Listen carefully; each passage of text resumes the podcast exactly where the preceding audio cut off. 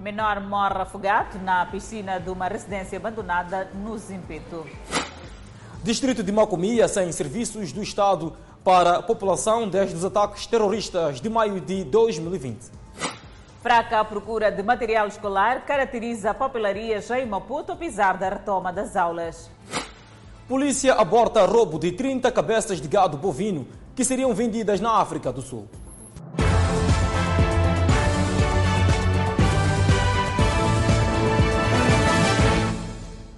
Boa noite, estamos em direto e seguramente em simultâneo com as redes sociais e a Rádio Miramar. Distrito de Macomia continua sem serviços básicos desde que os terroristas incendiaram todas as infraestruturas do governo. E cerca de 16 mil pessoas abandonaram o distrito e até agora apenas 2 mil regressaram às zonas de origem. Foram precisos três dias para colocar o distrito de Macomia, em Cabo Delgado, literalmente em cinzas. Infraestruturas destruídas, de estabelecimentos comerciais, edifícios do governo, viaturas, o comando distrital da PRM até o hospital local. Circular em Macomia é andar num local onde os poucos residentes que lá estão decidiram de tudo, mas aos poucos tentam erguer-se. Tudo mudou desde os ataques de maio de 2020, a vila sede do distrito.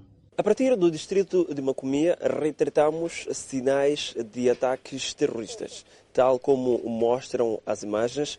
Por exemplo, aqui onde estamos é o comando distrital de Macomia, a, a nível da polícia.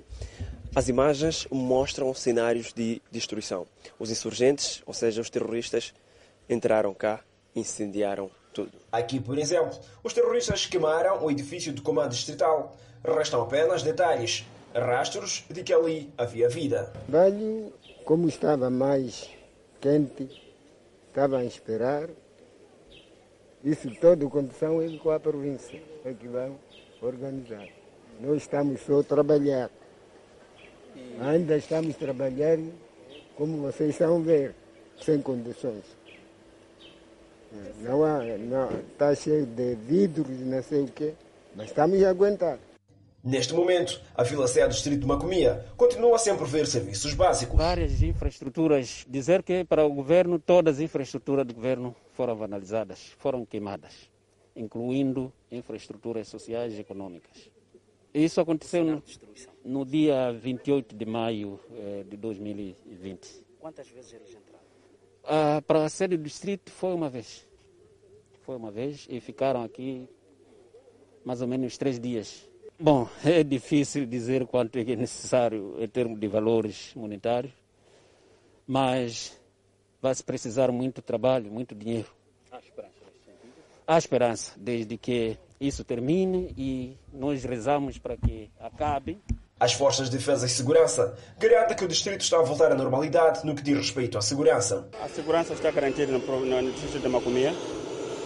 É, atendendo e considerando, temos as três forças de defesa e segurança, as Forças Armadas propriamente ditas, e a Polícia, a UIRI e a PRM. Apesar da garantia, o governo local fez saber que os insurgentes continuam a protagonizar ataques na zona costeira, que dista a cerca de 60 km da vila sede de Macomia, província de Cabo Delgado.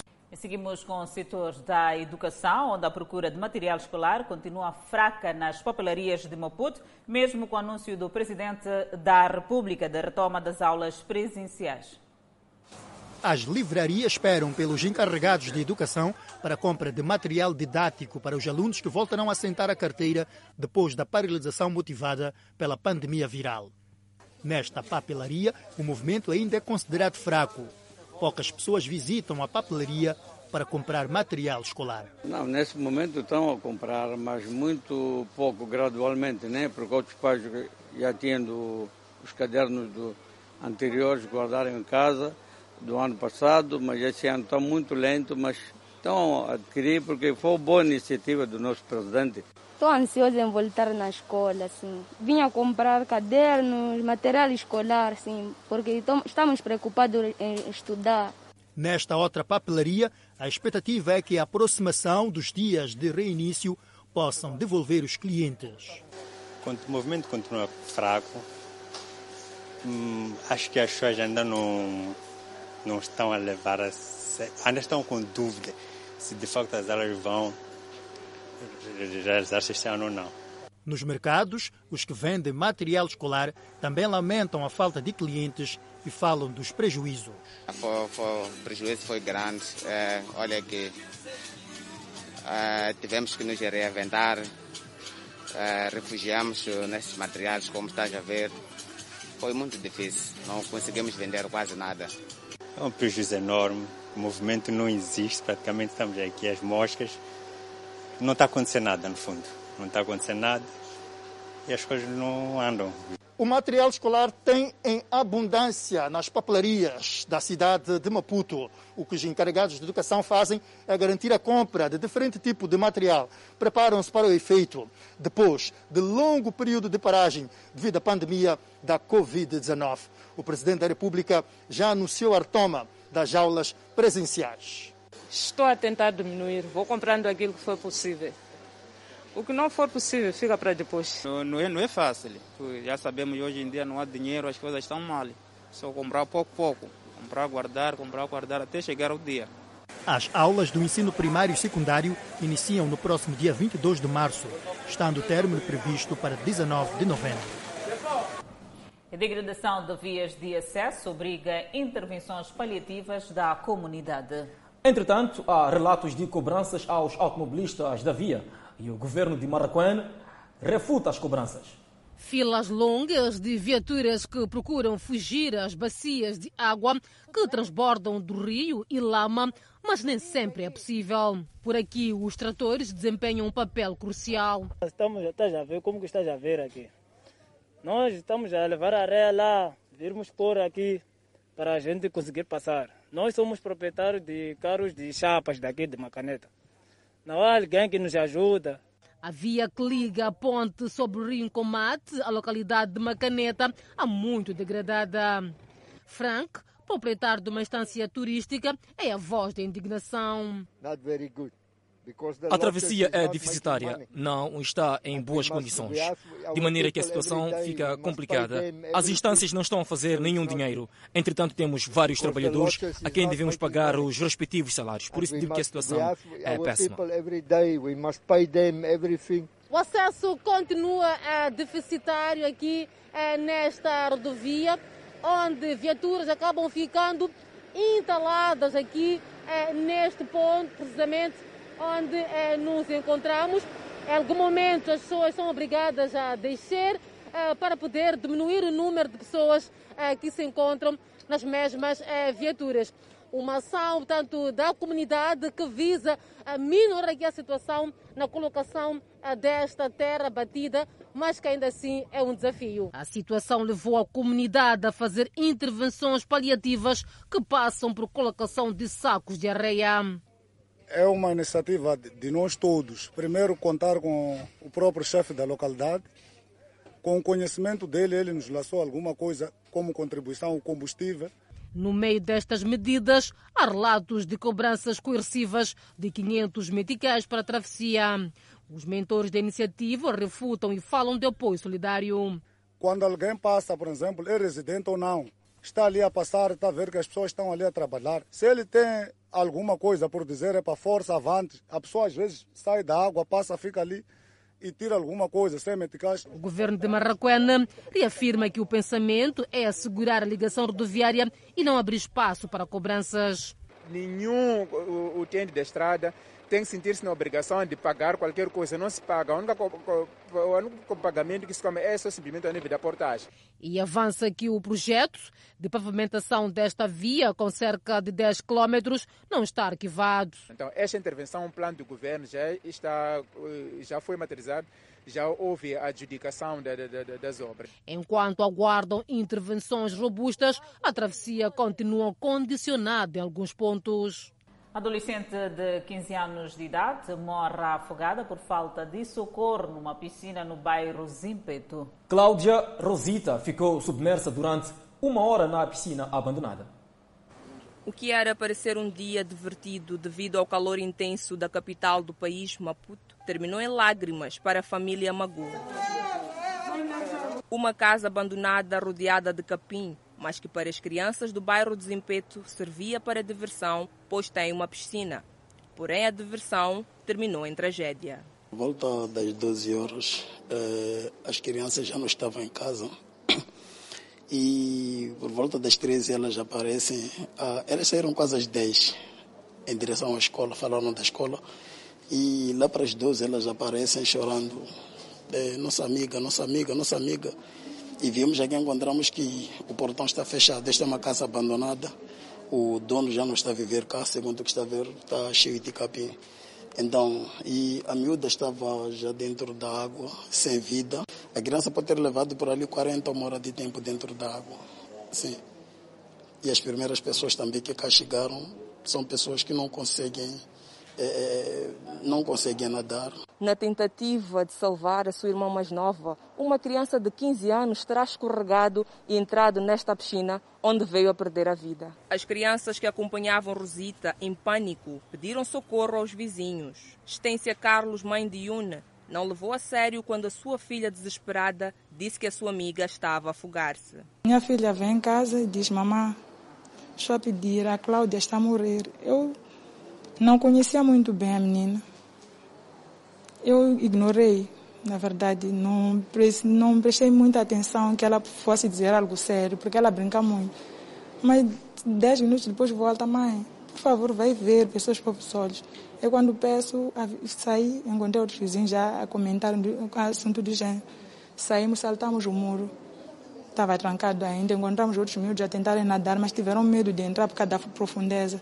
Estência Carlos acrescenta que tudo fizeram para tentar salvar a menor, mas sem sucesso. Nós ali fizemos o que pudemos com a vizinhança toda.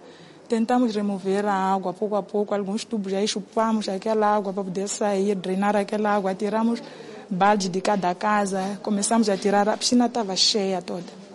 Então, para chegar onde está agora, e um senhor corajoso, de fato, entrou antes de chegar aqui, viu que aquele lado estava muito fundo, não dava para ele entrar. Disse não conseguia achar o corpo. Voltou, tiramos água, voltou a entrar novamente. É quando achou o corpo. Cláudia Rosita, de 15 anos de idade, perdeu a vida deixando os tios e vizinhos inconsoláveis. Seguimos com outras notícias. Dois cidadãos de nacionalidade sul-africana foram detidos em Zitunte, Matutuíne, iniciados no roubo de gado bovino. Na ocasião, a polícia recuperou 30 cabeças de gado bovino. Foram 30 cabeças de gado bovino apreendidas pela polícia, prestes a atravessar a fronteira para a vizinha África do Sul. As cabeças haviam sido extraviadas num coral localizado no posto administrativo de Zitunde, distrito de Matutuíne. No âmbito do combate ao crime de roubo de gado, foi possível neutralizar dois indivíduos de nacionalidade sul-africana e do trabalho feito pela polícia foi possível recuperar 30 cabeças de gado bovino. Os indivíduos estavam na companhia de dois comparsas a monte, cortaram a rede de vedação da linha de fronteira, tentando fazer atravessar o gado para a África do Sul, sem sucesso devido à rápida intervenção policial que chegou a tempo no local. As cabeças estavam na posse de Tavene Govan, que, na companhia do seu sobrinho, ambos sul-africanos, eram supostos entregadores e teriam sido encontrados em flagrante delito. Chegaram uns jovens informando-me que vinham ao meu encontro com gado e eu perguntei para onde. Disseram para a África do Sul. Eu deixei no meu coral e prometeram que vinham buscar. Quando eram três horas eu saí, vi carros e eu fui detido. e eles escaparam. Eu sou ladrão de gado. Fui detido por roubar gado e levaria gado para a vizinha África do Sul, concretamente em Pumalanga. Tá bem, assume ser ladrão e aponta um tal de Lucani como cabecilha. Eu posso assumir que sou ladrão porque fui encontrado com gado e em cada roubo eu beneficiava de algumas cabeças. Matutuína, à semelhança de outros distritos da província de Maputo, tem sido assolado pelo fenômeno de roubo de gado bovino. Isto que já se tornou uma preocupação até o nível do comando geral. A recuperação do gado e a detenção dos indiciados foi possível graças à colaboração da comunidade local. E neste momento o gado já foi entregue ao legítimo proprietário no seu coral e diligências prosseguem com vista à neutralização de outros comparsas que fazem parte desta quadrilha. E desde já apelar aos criadores de gado para pronta denúncia a qualquer movimentação de indivíduos estranhos aos corais. A detenção dos indiciados e a apreensão das 30 cabeças acontece semanas depois da conferência vida na província de Maputo, que teve como pano de fundo o combate ao fenômeno de roubo de gado bovino que graças às famílias criadoras em diversos distritos da província. Toda a gente já sabe que o crime não compensa. Vendedores do mercado grossista da Resta, na cidade de Nampula, acusam a polícia de excessos durante o processo de fiscalização para o cumprimento das medidas de prevenção contra a Covid-19. O caso mais recente deu-se no último fim de semana, onde os vendedores deste mercado dizem ter assistido um dos seus colegas a ser espancado até partir uma das pernas, depois de ter sido surpreendido a vender suas mercadorias fora do horário normal de encerramento de estabelecimentos, durante a vigência do estado de calamidade. A polícia, quando veio, achou mal. Sim, espangou o homem até chegar de partir o osso da perna. Foi exatamente nesse local onde o vendedor foi encontrado a exercer a sua atividade, quando de repente foi espancado justamente pela polícia, até partir uma das pernas e de imediato levado ao hospital para cuidados médicos. Os nossos entrevistados dizem tratar-se de situações que podem ser evitadas por parte dos vendedores, como por parte da polícia. A forma que eles exigem a máscara não é dessa forma.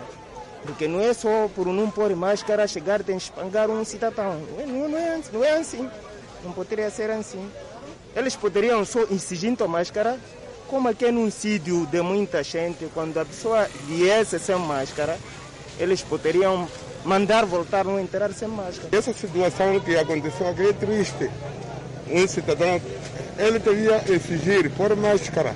Se cair máscara, mandar pôr. Não é levar, parece que ele roubou uma coisa, não. Sim, lamentamos muito essa parte. A polícia disse ser uma ação motivada pela falta de colaboração por parte da população no cumprimento das medidas de prevenção do novo coronavírus e da forma como alguns municípios agem quando são interpelados pelas autoridades, violando o decreto presidencial. Polícia não tendo outras alternativas, acaba tendo que usar a força para dispersar essas pessoas, para garantir que eh, não haja situação de desestabilização da ordem e que se observe as medidas patentes no decreto que estabelece o estado de calamidade pública. O fato acontece numa altura em que o setor de saúde na Pula encontra-se a desencadear um estudo que visa compreender as reais motivações do não cumprimento das medidas de prevenção da Covid-19, sobretudo do não uso de máscaras, que protegem a boca e o nariz.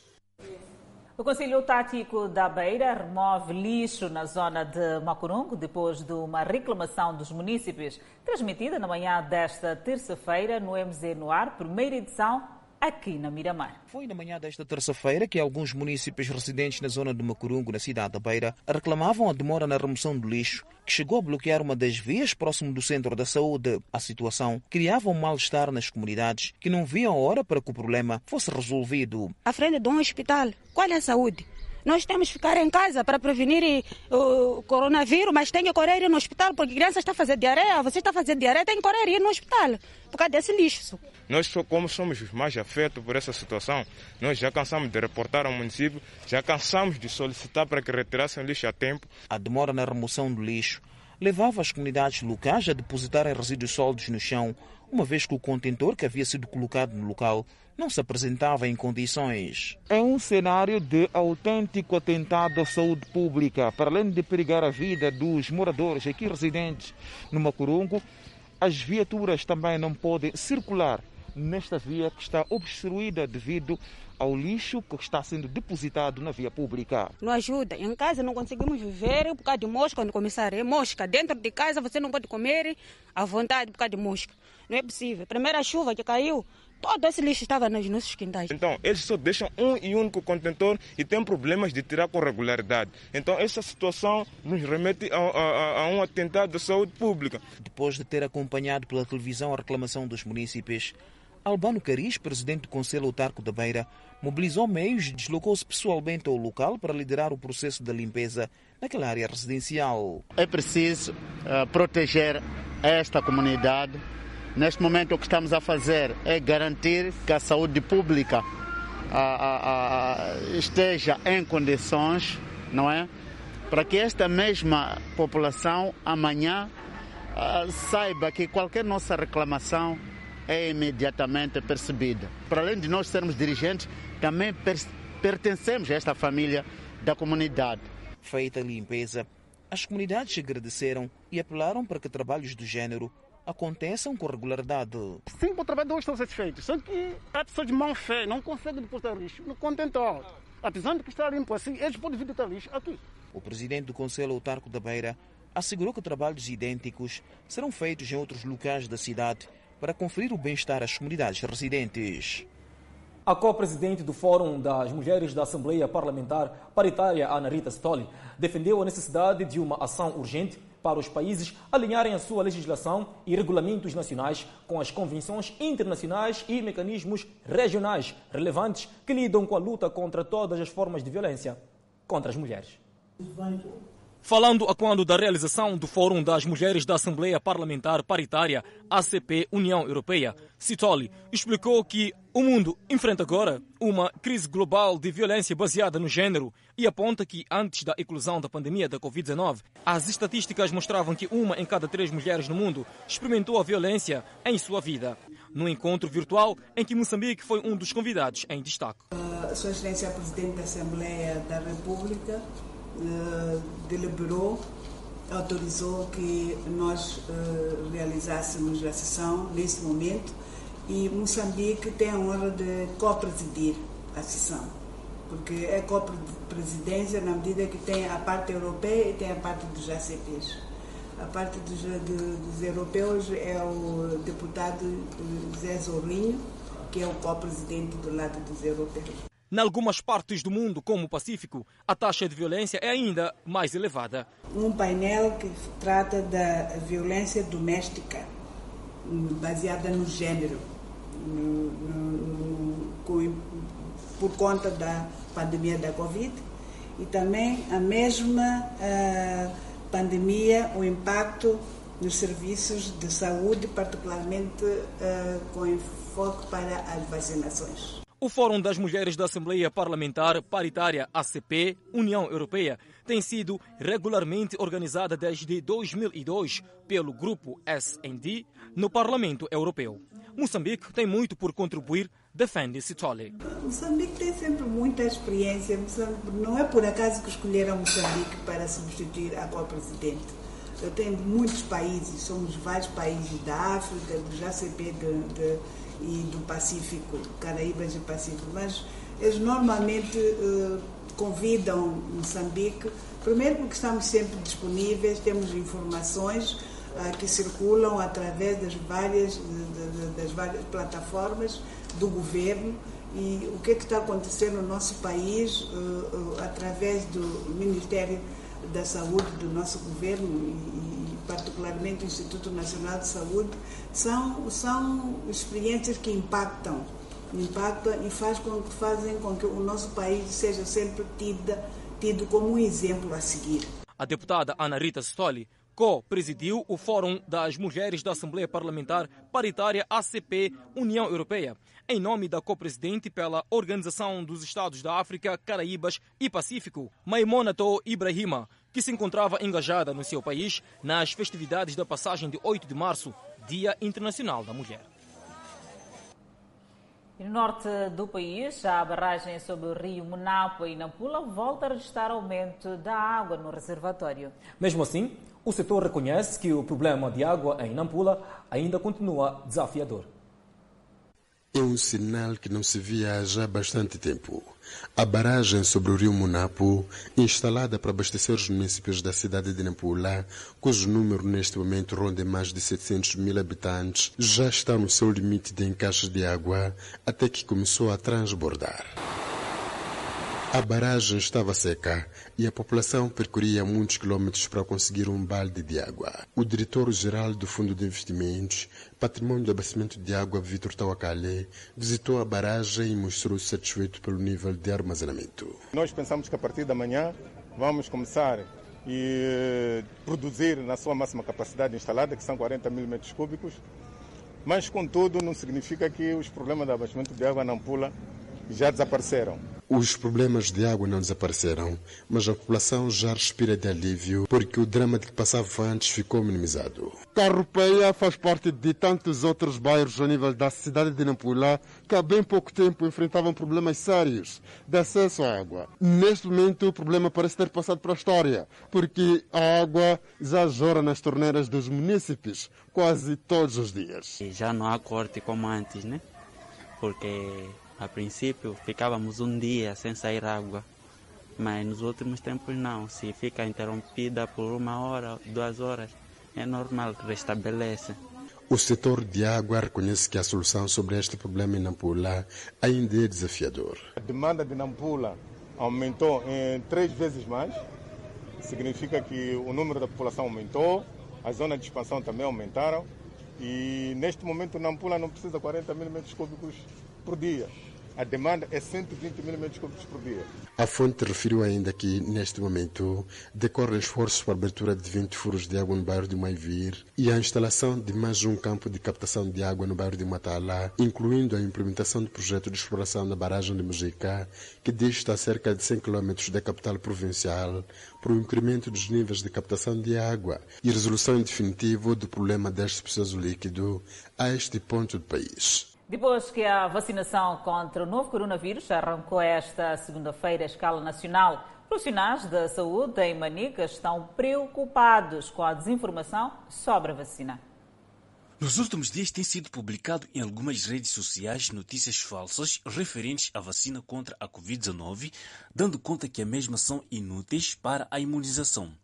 E este tipo de desinformação está a preocupar alguns médicos na província. Em relação à desinformação que anda nas redes sociais, eu peço ao povo moçambicano, sobretudo à juventude, que não adira. Não adira, essas informações são falsas. Apesar do ceticismo que reina sobre a eficácia da vacina, alguns não acreditam nos boatos sobre os riscos da vacina e assumem ser uma oportunidade para o reforço do sistema imunológico para fazer referente à pandemia viral. Uh, eu sou um exemplo vivo.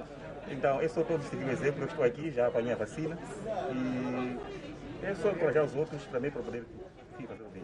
Os outros acreditam que o avanço da administração da vacina poderá travar o vírus e que, de igual modo, constitui um incentivo para que continue na linha da frente na luta contra a pandemia. A vacina tem que ser confiada, deve ser confiada. Mesmo com a desinformação sobre a vacina Covid-19, aqui na província de Manica, os profissionais da saúde estão a vacinar contra a Covid-19. O propósito é reduzir a propagação da Covid-19 na província e não só. Para incentivar os outros técnicos da saúde, a diretora do Hospital Provincial de Chimoio, Marília Puga, também já se vacinou. Fui uma das pessoas que foi vacinada hoje. É 79% estaremos protegidos é, da Covid-19. O secretário de Estado em Manica, Edson Macuacua, por seu turno, assegurou que o processo de vacinação contra a Covid-19 vai decorrer de forma criteriosa e transparente será cumprido com todo rigor o Plano Nacional de Vacinação contra a Covid-19, previamente aprovado pelo governo. Na província de Manica, os gestores do setor de saúde foram os primeiros a serem vacinados. A província tem disponíveis cerca de 8 mil doses da vacina contra a Covid-19. O presidente da República pediu hoje mais envolvimento da União Africana na redução dos impactos dos desastres naturais. Com a agenda climática na ordem do dia, o estadista moçambicano Felipe News participou esta terça-feira da reunião virtual do Conselho de Paz e Segurança da União Africana, evento que abordou os mais recentes fenômenos naturais que assolaram a África. No seu discurso de ocasião, News apelou ao cumprimento do Acordo Climático de Paris com vista a minimizar os impactos lembrando ainda que Moçambique pode jogar um papel fundamental na mitigação. Eu queria aproveitar essa ocasião para partilhar com membros do Conselho de Paz e Segurança de Moçambique vai acolher um centro sobre a assistência humanitária da SADEC na cidade de Nacala, com o objetivo essencial de ajudar a região a fazer face aos impactos e crises decorrentes de mudanças climáticas que têm feito sentir aqui na nossa região, como acabei de dizer. Mas fazemos isso com uma consciência total de que o importante neste caso seria a, pre a prevenir, prevenir. Mas neste caso, mesmo sabendo que vidas humanas, deslocações, têm sofrido as pessoas, então preferimos também igualmente criar condições para a mitigação e gerir de uma forma integrada a nível da nossa região. Participaram da reunião virtual do Conselho de Paz e Segurança da União Africana a ministra dos Negócios Estrangeiros e Cooperação, Verônica Macamo, e o ministro da Defesa Nacional, Jaime Neto, bem como quadros da Presidência da República e de outras instituições do Estado.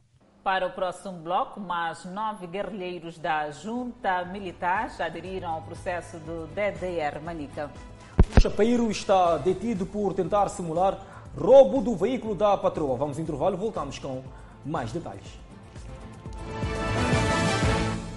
De volta ao Fala Moçambique, nove guerrilheiros da junta militar da RNAM, com destaque para Paulo Nguirante, antigo chefe do Estado-Maior da Junta Militar, aderiram ao processo de DDR na província de Manica. Paulo Guirandi, braço direito do líder da junta militar Mariano Nhongo, esta segunda-feira aderiu ao processo de desmobilização, desarmamento e reintegração na base de Chuala, no distrito de Barwe. A ele juntaram-se outros guerrilheiros. Eu comecei com Nhongo, ele me conhece. Chegaram, me encontrei enquanto eu estava com Nhongo. Eu, segundo de Nhongo, em Piro, em Gorongosa tudo aquilo, coisa, o seminário que fizeram o Nhongo, estávamos junto com ele. E eu vi que não, não, não vale a pena, eu estou a perder o meu tempo. Porque os que foram escolhidos para cabeçalho do partido Renamo é o moçambicano, é o general do partido Renamo. Ao todo, são nove guerrilheiros da autoproclamada junta militar que entraram na fileira. Osvaldo Rito, que também esteve ao lado de Mariano Nhongo, esta segunda-feira abraçou o processo de DDR. Então eu abandonou na junta militar, porque viesse que epa, já é demais continuar mais a ficar no mato. Então a nossa família está a sofrer lá em casa, então continuar mais a ficar no mato até onde. Então é por isso que eu viesse se entregar na onde no modo de DDR, para ser desmobilizado. Assim estou muito, muito contente e satisfeito mesmo, porque foi recebido bem, não há modo que nós fomos eh, ver aqui, então tudo está certo. Eu estou sentindo muito bem mesmo, uhum. porque para ele estar também em casa, para ver a família, desde 1982 para hoje, estou sempre no mato. Para hoje, por ouvir que estamos para ser desmobilizados, mas estou muito contente. Para além dos guerrilheiros da junta militar, também participaram deste processo combatentes da Renamo. A partir de hoje, a vossa vida vai mudar. Deixam a vida militar, passam para a vida civil. Entregam as armas e pegam as enxadas. A partir de hoje, vão viver uma vida de paz, de liberdade e vão regressar ao convívio familiar e da comunidade. O representante do governo para os assuntos militares encorajou os desmobilizados e os fez vislumbrar um futuro risonho. O que nós temos que fazer é continuar e encorajamos os compatriotas que vão ser desmilitarizados e desmobilizados aqui neste local a olharem para frente com confiança, a olharem para frente acreditando que o futuro está à frente e que todos nós, como moçambicanos, temos que nos unir na luta pelo progresso deste país. No mato, de onde saíram e onde, infelizmente, alguns se encontram desenquadrados lá, não se desenvolve o país. Já a Renamo quer a colaboração do Estado para que o processo seja irreversível. E nós, como Renamo, queremos pedir que esta coordenação seja uma coordenação boa. Ou seja, qualquer combatente que se sentir injustiçado, que tiver problema de qualquer natureza, procure sentar e resolver este problema. Se você achar que tem um conflito com João, com Antônio, por favor, paute pelo diálogo. Porque já foi demonstrado que o gatilho nunca traz a paz. O gatilho somente traz a desgraça. Portanto, este processo de DDR é um processo irreversível em que cada um, a partir de agora, a partir do momento que for desmobilizado, passa para a vida civil e todo o apoio de que ele precisar será lhe prestado. O processo de desmobilização, desarmamento e reintegração iniciou com processos relativos à documentação dos ex-guerrilheiros, abertura de conta e entrega de armas. De volta à capital do país, um chapeiro está detido na 12ª Esquadra na cidade de Maputo por supostamente tentar simular roubo de veículo da sua patroa. Este indivíduo ajusta as contas com as autoridades policiais depois de se envolver na suposta tentativa de roubo de transporte semicoletivo de passageiros. No domingo, levou o veículo em casa da sua patroa para trabalhar e decidiu não devolver. Simulou o roubo, tendo apontado quatro agentes da polícia como responsáveis. Esta é a minibus que fazia o trajeto para Manine Praça dos Combatentes. Um indivíduo de 50 anos de idade diz que não tinha intenção de roubar e foi mal aconselhado e teve mesmo que dizer que a polícia é que roubou a minibus. Eu menti naquilo que a pessoa disse, eu naquilo de que talvez a patroa senão ele pode me fazer perder o emprego. Explica lá só, por que é que preferiu, por que é que preferiu uh, mentir a dizer que a polícia é que roubou uh, a minibus? Nem foi a minha ideia, essa coisa de, epa, aconteceu-me isto, já eu nem sei como vou dizer ao meu patrão. Hum? Então, epa, pedir, eu até me arrependo eu ter pedido a ideia às pessoas. O pai da vítima diz que nunca confiou no indivíduo já detido que trabalhava para a filha há dois meses. Acrescenta que desconfia o facto do indiciado ter vindo levar o carro no domingo, dia de semana que o carro não devia circular. Quando ele liga lá para as 13, dizer que o carro foi interceptado com a polícia, e ele, a minha filha procurou saber em que esquadro que o carro se encontrava. Ele não conseguiu explicar o qual é o esquadro. E daí então eu vi que não. Há uma história mal contada. As autoridades policiais recuperaram o veículo depois de investigações. Participou a ocorrência como se de roubo se tratasse e assim eh, criou condições para que de facto a informação se tornasse eh, verídica. O que não contava é que a viatura tivesse eh, um sistema de rastreio e quando a informação chegou-nos nos associamos, portanto, aos que gerem este sistema de rastreio e foi possível identificar a viatura, localizar igualmente este cidadão e naturalmente os processos foram lavrados para a sua responsabilização. O indiciado diz estar arrependido de se ter envolvido neste caso de simulação de roubo deste veículo que a patroa o entregou apenas com o objetivo de transportar passageiros. A PRM em Manica alvejou segurança que supostamente dedicava-se ao roubo em estabelecimentos comerciais. Este segurança privado e o seu colega de serviço decidiram roubar agentes econômicos na província de Tete. No dia 7, escalaram um estabelecimento comercial na província de Tete com recurso à arma de fogo, roubaram na loja, em seguida pegaram a motorizada e fugiram rumo ao distrito de Guru. No entanto, após o roubo, a polícia em Tete tomou conhecimento sobre o sucedido e comunicou às autoridades policiais na província de Manica.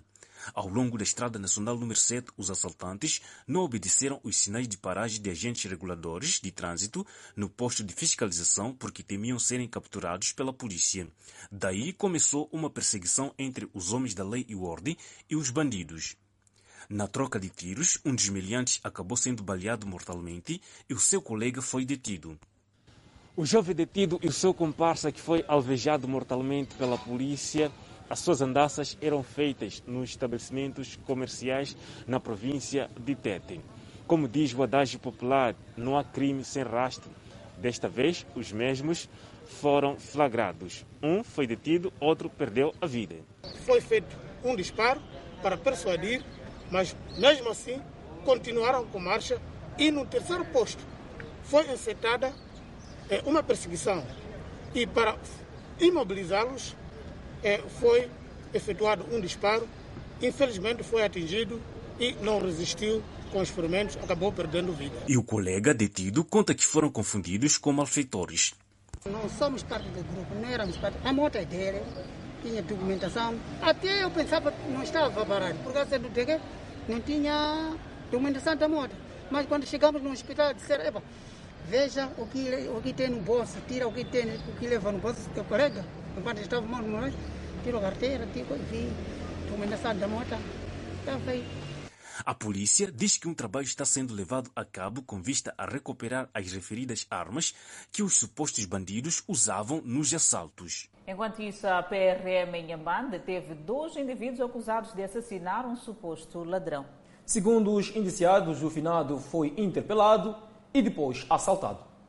O crime ocorreu no pretérito final de semana, instantes depois de um homem de 41 anos de idade ter sido surpreendido numa das propriedades de plantação de coqueiros pertencente a estes indivíduos. Ora, contas com as autoridades indiciadas de terem assassinado o suposto ladrão de cocos. O caso ocorreu em Mafuiane, um dos povoados daqui do distrito de Omuene. O indivíduo foi encontrado numa propriedade quando tentava roubar coco. Em sua posse já tinha 22 cocos. A polícia aqui em Yabane diz que nada justifica a retirada da vida do indivíduo apenas por 22 cocos. 22 cocos, portanto, levaram a vida a um pai de família de 41 anos de idade.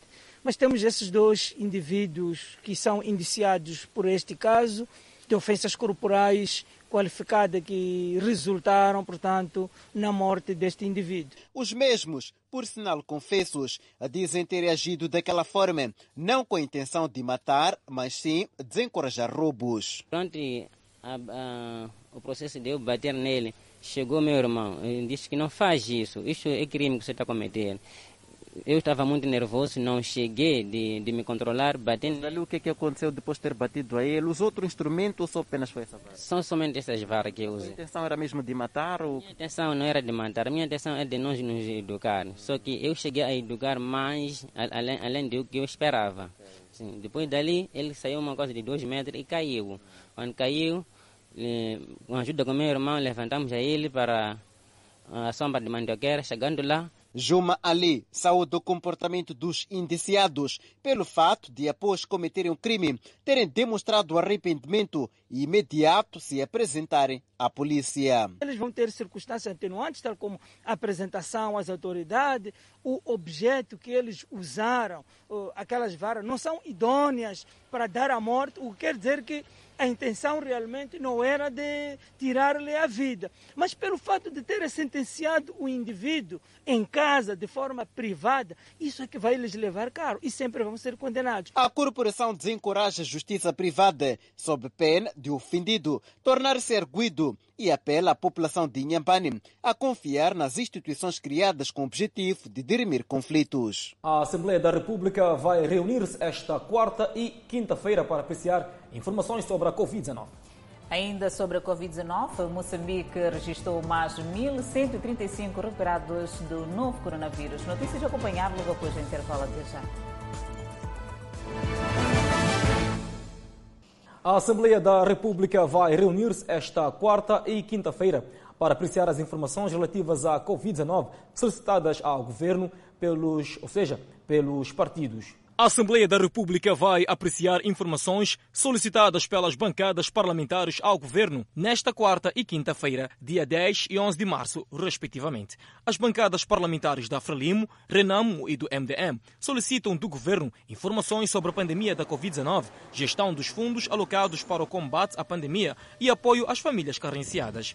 O que a bancada parlamentar da Frelimo pretende é obter do governo informações sobre as ações em curso, visando reduzir a propagação da pandemia, o início da vacinação, o reforço da capacidade de atendimento hospitalar, bem como as medidas para mitigação do impacto econômico e social da pandemia. Por outro lado, a bancada parlamentar da Renamo pretende saber do Executivo como foi efetuada a globalidade dos fundos recebidos e a aplicação dos mesmos até ao presente. A bancada parlamentar do MDM pede também ao Governo o detalhe das ações em curso de apoio às famílias em geral, sobretudo as mais carenciadas, as pequenas e as médias empresas, com vista a proteger empregos e reanimar a economia nacional. O Ministro da Economia e Finanças fala da Conta Geral do Estado referente ao ano 2019.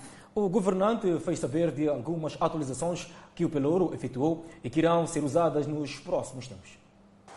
A Comissão de Plano e Orçamento está a ouvir o Ministro da Economia e Finanças relativamente à Conta Geral do Estado do ano de 2019.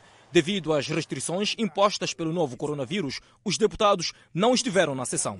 A conta de 2019 ainda não é perfeita como nós gostaríamos, mas está em curso o trabalho para a modernização e tornar todas essas uh, qualificações praticamente inexistentes.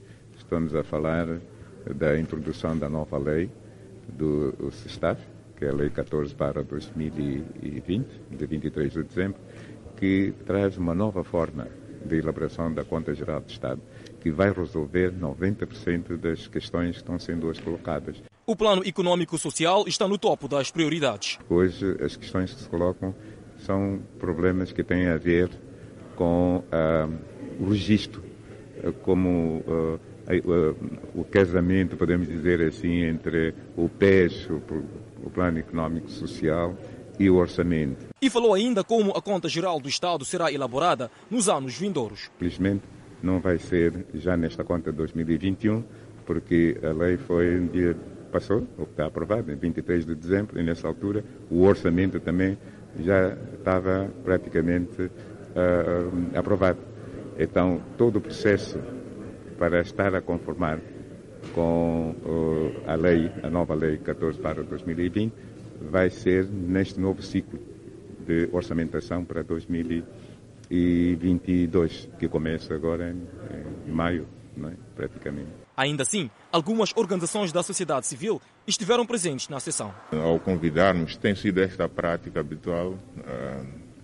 As organizações da sociedade civil que aqui estiveram presentes eh, pretendíamos também dar esse nosso sinal de abertura do Parlamento uh, relativamente a matérias candentes de importância chave de interesse nacional.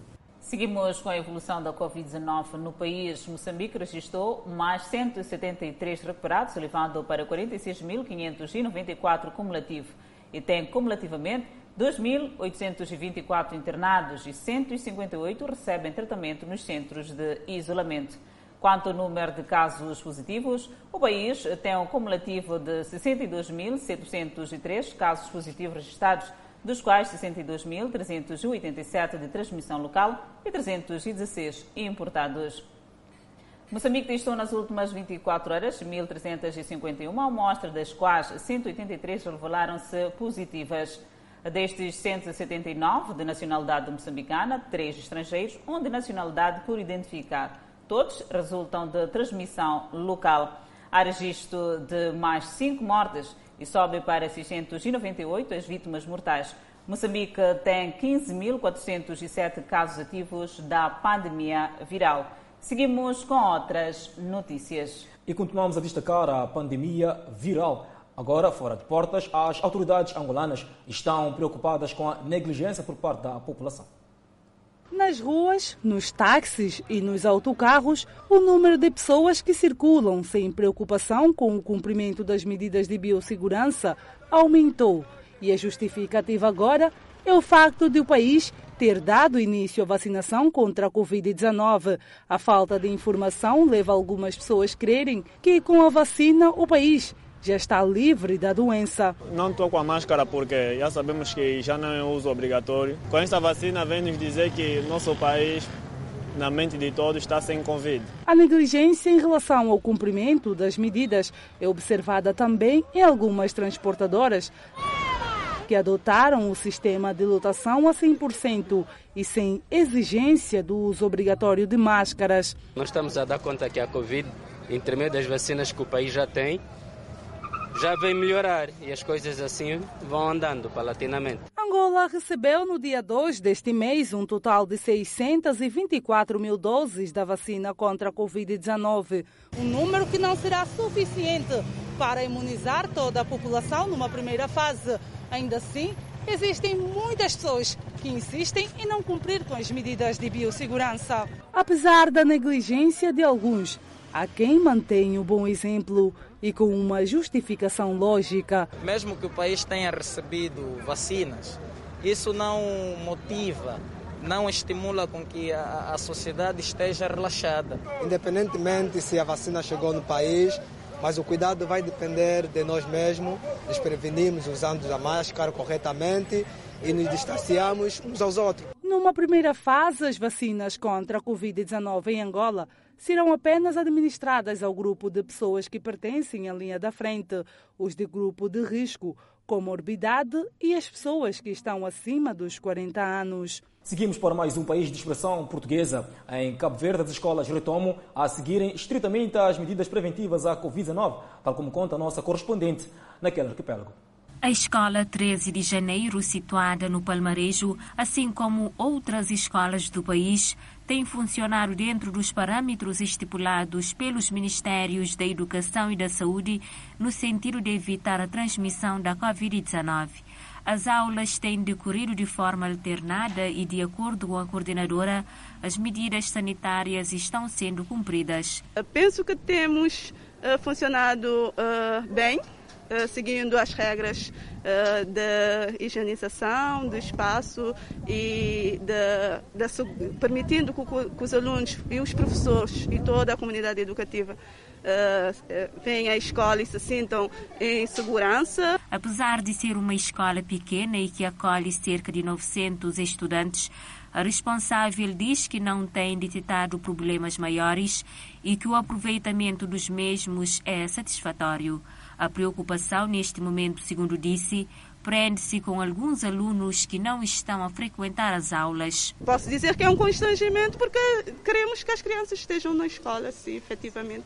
E por isso uh, estamos a, a, evitar os esforços para saber porque é que ainda essas crianças não vieram à escola, outras que foram nas férias, nas férias do, do, do fim do trimestre e não regressaram. Uh, tentamos trazê-los à escola, saber o que está por detrás. Dada a circulação da variante inglesa do SARS-CoV-2 no país e questionado ao ministro da Educação se as medidas sanitárias nas escolas serão reforçadas, mas este disse que a vigilância é que será redobrada. As medidas que foram adotadas são medidas que se revelaram uh, adequadas e agora estamos é, a fazer o seguimento para ver se há necessidade ou não. Uh, aquilo que podemos constatar Cabo Verde, de uma forma geral, é que não haverá necessidade de reforço das medidas propriamente dito, mas sim de vigilância. Estamos a reforçar a vigilância, as condições de higiene, como verificou aqui a entrada da escola, há condições, eh, os contínuos da escola estão a medir as temperaturas das pessoas, estão a, verificar aqui o distanciamento entre as carteiras, as mesas de, das escolas, estão com condições higiênicas, mas é preciso continuarmos eh, vigilantes para eh, termos as escolas como locais seguros e locais que não sejam propiciadores da transmissão da Covid. E sobre as intervenções nas escolas, Amadeu Cruz avançou que foram reabilitados cerca de 250 estabelecimentos do ensino primário e secundário a nível nacional. A Escola 13 de Janeiro afiançou que também será reabilitada. E no próximo bloco, o líder da oposição de Senegal acusa o presidente da sua prisão. Joe Biden nomeou duas mulheres a cargos de destaque no Exército. Propostas para a atualidade internacional. Nós voltamos em instantes.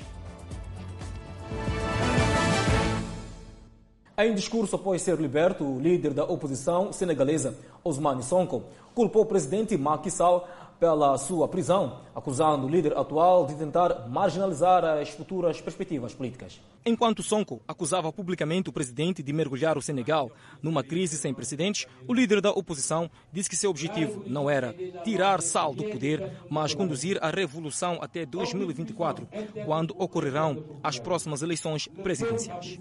Numa entrevista coletiva em Dakar, Sonko também pediu a seus apoiantes que não abandonem o fervor, mas continuem a protestar pacificamente. Pelo menos oito pessoas morreram desde que os protestos se tornaram violentos na semana passada, de acordo com a Amnistia Internacional, marcando a pior agitação que atingiu o Senegal em quase uma década. A polícia de choque em veículos armados, disparou gás lacrimogêneo e balas de borracha contra multidões na capital do Senegal no início do dia, horas depois que as autoridades libertaram Sonko da custódia. Sonko é amplamente visto como o maior desafiante político em potencial do presidente na próxima eleição.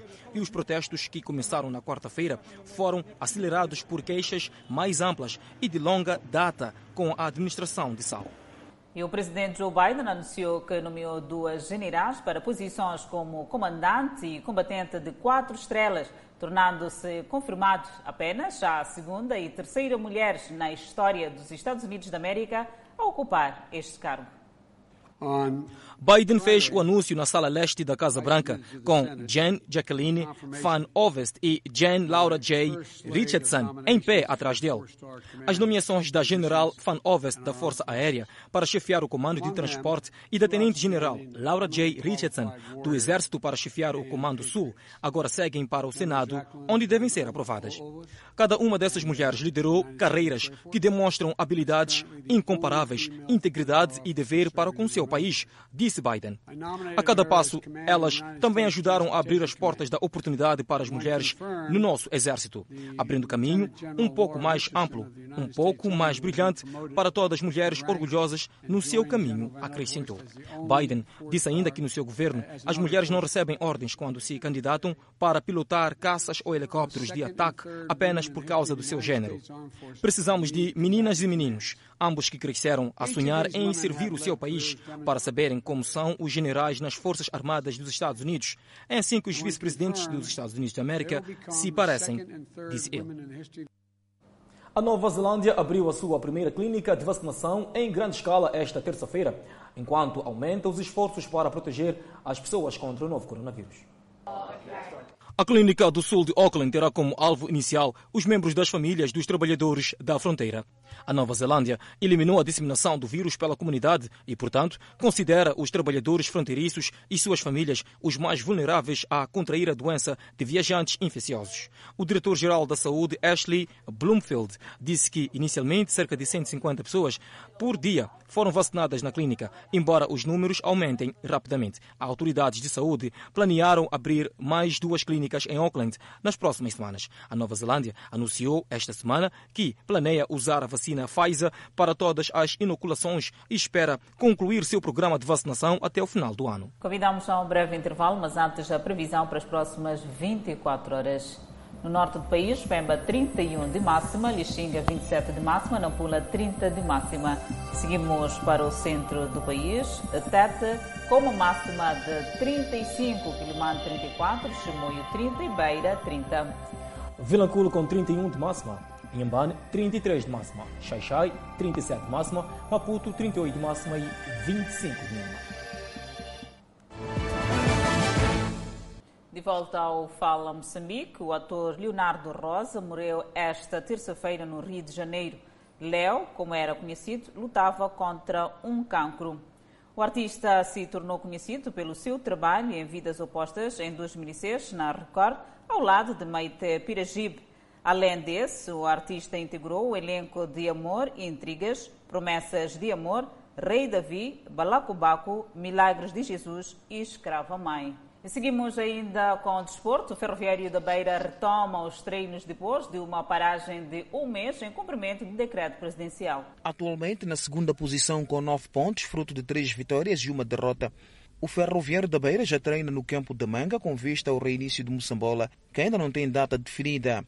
Aquilo Marcelino, técnico dos locomotivas beirenses, é da opinião de que com a paragem do campeonato, os treinos deveriam ter sido autorizados ao nível dos clubes, por estes terem um controle sobre os seus atletas. Que eu uh, parar uh, depois de começar quatro jornadas não é, não é nada uh, bom para, para nenhuma equipe. O ritmo competitivo adquirido, claramente que, que perdemos alguma coisa, perdemos algum gás e vamos ter que recarregar as baterias. Aquilo Marcelino diz que a paragem teve consequência no ritmo dos jogadores e para compensar este período teve que recorrer a plataformas digitais. Eh, treinamos eh, em casa, fizemos trabalhos domiciliários durante esta, esta, esta, esta paragem, usando eh, plataformas digitais mas não, não, é, não é a mesma coisa, não, não conseguimos dar muita intensidade aos jogadores. Neste momento, Aquilo Marcelino tem todo o plantel à sua disposição e o clube não tem por essas alturas algum elemento com a situação da Covid-19, tal como foi reportado há semanas atrás. Nós fizemos novos testes agora uh, há muito, muito pouco tempo, né? e graças a Deus não tivemos nenhum atleta positivo. Isto foi muito bom, ficamos felizes por isso. É por isso estamos aqui todos completos e não temos nenhum jogador infectado por enquanto. Ainda sem data marcada para o reinício da competição, os locomotivas beirenses têm como adversário para a próxima jornada o Ferroviário de Nampula. O Fala Moçambique fica por aqui. Obrigada pela atenção dispensada. Grato de coração pela preferência e nós voltamos amanhã.